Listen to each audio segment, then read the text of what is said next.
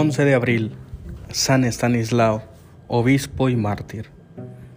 Dios le concedió la gracia de culminar con el martirio su servicio pastoral.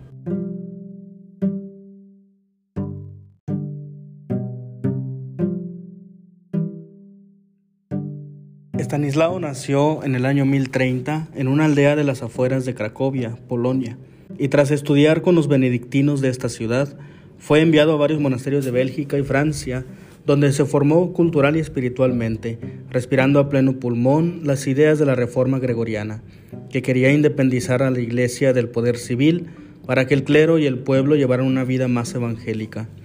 Se llamó gregoriana por el Papa Gregorio VII, principal promotor de la reforma. Volvió a Polonia y fue ordenado sacerdote por el obispo Lamberto, que intuyendo su talento lo preparó para que pudiera sucederle, nombrándolo primero canónigo y después predicador. Al morir Lamberto en 1072, fue llamado a sucederle por voluntad del rey Boleslao II, del clero y del pueblo. Roma sancionó este deseo. Estanislao tenía 42 años y trabajaba con especial empeño en algunas regiones de Polonia cristianizadas, donde debían ponerse en práctica las reformas gregorianas y evangelizando las zonas sin cristianizar.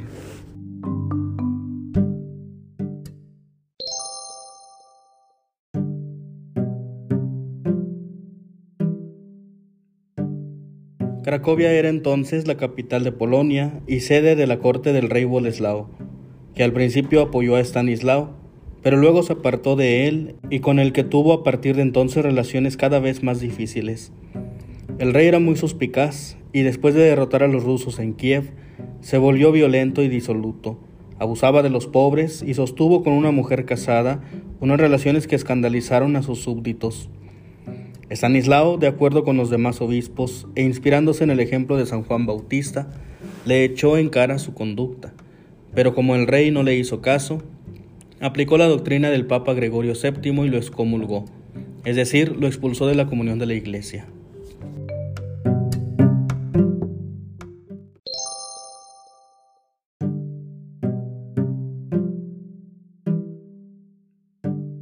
La excomunión enfureció de tal forma al rey que acusó de deslealtad a Estanislao y lo condenó a muerte.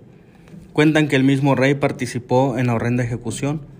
Los esbirros cayeron sobre Estanislao mientras celebraba la misa. Golpeado en la cabeza, fue cortado en pedazos, como era costumbre con los traidores. Era el 11 de abril del año 1079. La reacción popular estuvo a favor del obispo.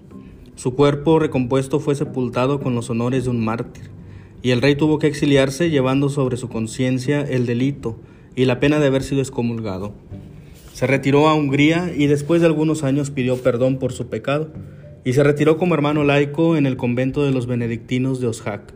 Una leyenda cuenta que los miembros amputados y separados del mártir se unieron de forma milagrosa y el cuerpo de Stanislao refulgió con nuevo esplendor. Con esa forma literaria, los polacos, cuyo territorio fue ocupado y dividido en partes de forma reiterada, quisieron expresar su profunda aspiración de ser respetados como un solo pueblo, una sola tierra y una sola fe.